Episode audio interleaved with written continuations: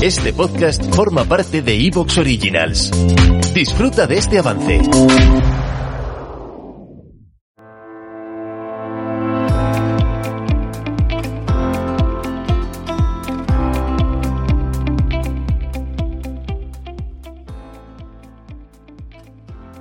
Hola, estás escuchando el podcast de Latean Closet, un podcast sobre moda, belleza y estilo de vida con Adriana y Paloma.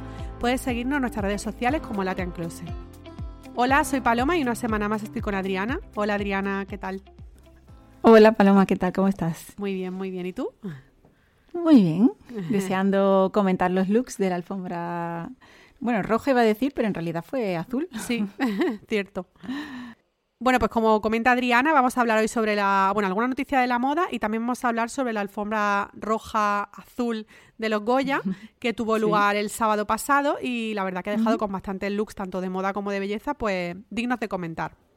Sí, la verdad que hay cosas interesantes, cosas que me parecieron horribles, pero bueno, creo que como a todos siempre, ¿no? Sí. Y bueno, si quieres comentamos primero una noticia y es que es la vuelta de Philo en septiembre, septiembre de 2023, que es, un, es bastante esperada esta colección. Esto ya lo comentamos porque ya dijimos la noticia de que ella iba a volver con su colección propia, pero mm, por fin ya tiene fecha y, y, bueno, ¿y a ti qué te parece? Yo no sé si a ti te gustaba mucho cuando ella diseñaba para Celine o... Pues no la he seguido tampoco mucho. Sí que me han gustado sus colecciones, pero tampoco soy la mayor fan. Pero bueno, me parece una noticia bastante interesante y, en general me gusta, me gusta lo que diseña. Yo sé que tú eres muy fan, ¿no? De ella. Yo soy súper fan de ella, me encanta. De hecho, ya sigo a la marca, que, bueno, que es Phoebe Filo en Instagram. y, y, luego tiene una cosa muy buena porque van a inaugurar la, la colección en su web, que es phoebefilo.com, y se podrá adquirir pues pues como toda la ropa en, la página web, que eso está bien porque, bueno, podría ser como en tienda o... Pero bueno, se ha decidido lanzarlo en la web, así que pues mira, está muy bien. ¿Y hay algún tipo de como de adelanto o no hay nada? No hay nada, ¿no? ¿O sí?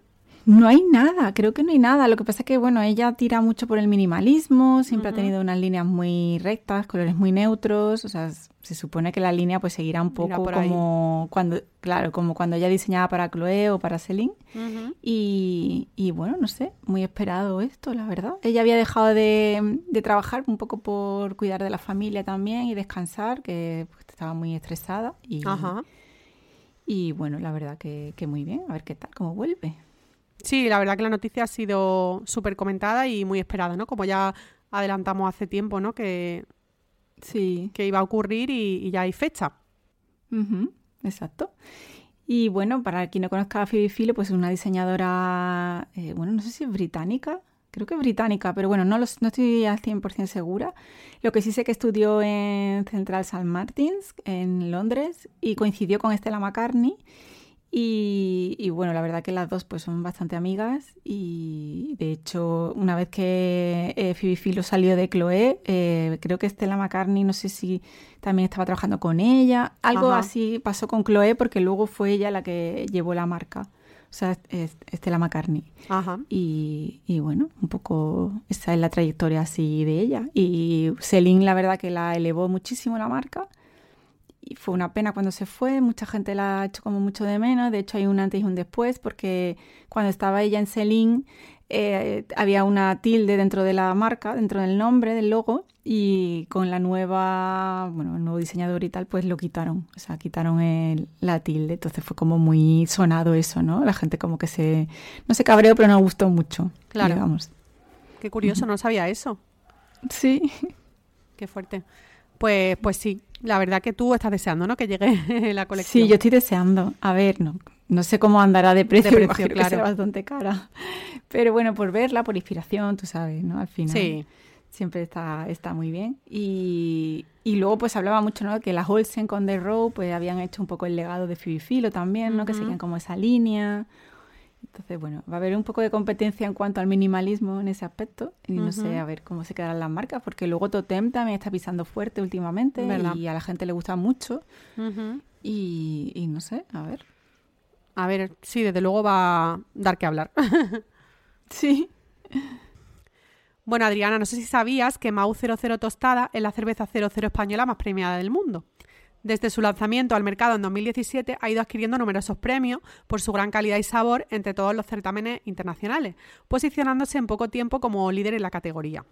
Esto es gracias a su auténtico sabor cervecero, por su gran combinación inimitable de maltas tostadas. Si algo te gusta es porque es bueno, como el sabor de Mau 00 tostada, un sabor que desmonta prejuicios. La malta es el alma de nuestra cerveza, su principal elemento, la responsable de su color dorado y uno de los mayores contribuyentes del sabor, aroma y cuerpo que la caracterizan. Cuando la pruebas te das cuenta de que no está buena, está buenísima. Prueba Mau 00 tostada que gracias a nuestros maestros cerveceros desmontará todos tus prejuicios. Bueno, Adriana, y si te parece, pasamos al tema principal de este, de este episodio, Vale. que es la gala de los Goya, que tuvo lugar, como hemos dicho, el pasado domingo, y el negro fue el claro protagonista. No sé si te- Totalmente. estás de acuerdo. Sí, sí, de hecho, eh, no va, o sea, eh, lo he leído en Vogue, en ese moda, en un montón de, de páginas así que han hecho como una review, ¿no? de- del tema de los looks. Y yo me fijé muchísimo, que incluso pensé, ¿será porque murió Carlos Saura? No sé, porque la verdad que casi todas Decían que podía ser, Sí, ¿no? Que podía haber sido un guiño, ¿no? sí. Ya tenía sentido, lo que pasa es que, claro, de un día para otro muchas veces puede encontrar... Bueno, algunas coincidieron en, en el tono, bueno, el color negro yo creo que es favorecedor y, y siempre queda bien, aunque siempre hubo arriesgadas, ¿no? Que, Sí. que hablaremos de ellas. ¿Y cuál fue tu favorita? Pues creo que no tengo. Ahora, según vayamos repasando, igual se me, me, sal- me surge alguna, pero así de primeras, Ajá, te puedo ajá. decir que no tengo una clara favorita. vale. No sé, ¿tú, ¿tú tienes alguna? Me gustaron mucho dos, sobre todo. Y me gustó mucho Leticia Dolera, me encantó. Sí. Sí. Me gustó también mucho Ana Castillo. Sí, Ana Castillo era muy guapa. que fue de mis favoritas. Y luego eh, Blanca Cuesta, me gustó mucho el vestido, me pareció súper bonito y todo, pero luego la falda mm, me chocaba un poquito, pero luego la he ido viendo y creo que me ha ido gustando más. ¿Sabes? Que la primera Sí. impresión no fue tan buena como luego cuando he ido viendo las fotos. Sí, puede ser.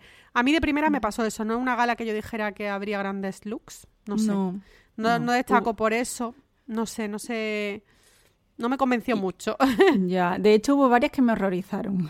sí, sí, ahora comentaremos. ¿Estuviste en la gala? Sí, vi la gala entera y, y la verdad que estuvo muy bien, me gustó. No fue así aburrida ni hubo No. un momento así tal, Mm. pero me gustó, me gustó, sí. Sí, yo la vi a mitad, porque salí fuera a cenar y luego cuando volví sí la, la, la terminé. Ajá. Estuvo bien, la verdad que estuvo entretenida. Sí, sí, sí.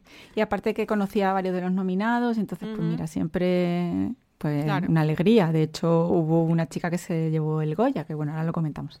Ah, muy bien.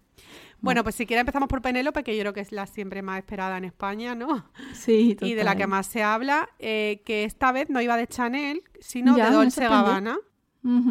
Sí, y además un vestido hecho a medida para ella, o sea que ¿Qué te pareció el vestido? pues me pareció súper bonito. Sí. Me pareció muy bonito, un poco sobrio, porque, bueno, podría haber sido un poco más espectacular en ese sentido, pero me gustó mucho que llevara la mantilla a modo de chal. Era como un poco, yo creo que le dio un rollo muy sevillano, ¿no? Con la falda un poco con volante, eh, la mantilla es muy representativa de la Semana Santa, tanto en Sevilla como, bueno, en toda Andalucía en general. Y, y me gustó porque más que nada es que últimamente con todos los vestidos de Chanel iba como muy sobria, muy Ya. más de lo mismo todo el rato. No era, nunca ha sido de ir muy espectacular de todas maneras, ¿no? No creo No. que creo que no es una actriz que vaya siempre muy llamativa ni nada. No le gusta ir con, le gusta pasar un poco desapercibida, digamos. Sí. Sí, aunque no pasa, porque es Penélope Cruz. Ya, la, claro, Es la más esperada, aunque intente pasarse desapercibida, no pasa. Sí, Pero sí, es lo que dices. Eh, Sí. Tiene un estilo muy marcado. Yo la vi como un estilo diferente, pero es lo que tú dices, un poco eh, niña de, sus, de tu ojo, ¿no? La película Sí, que total. comentaba, bueno, la que hizo hace muchísimo tiempo. Es verdad que es un poco Sevilla. Sí. Sí, sí, es verdad que está guapa. Sí, está muy guapa, la verdad que. ¿Y el pelo el qué te pareció? Me gustó mucho el tocado, a ella le queda muy bien el- el- cuando lleva flequillo, creo que iba muy bien maquillada y no sé, me gustó mucho. Las joyas Sí. me parecieron maravillosas, súper bonitas Sí, y muy, muy, muy guapa, la verdad. sí, es cierto que ella siempre va bien maquillada, porque además tiene un estilo Sí, como muy ¿verdad? definido. Sí, y yo creo que ella sabe muy bien lo que se tiene que, lo que le tienen que hacer y lo que no.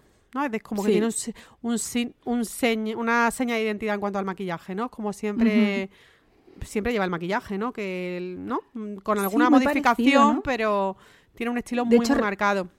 Sí, resalta mucho los ojos siempre con negros, tonos muy negros, tierra y los labios los suele llevar muy naturales. Sí. Y, yo creo que le queda muy bien, le resalta y ella le funciona y creo que no quiere cambiar en ese sentido.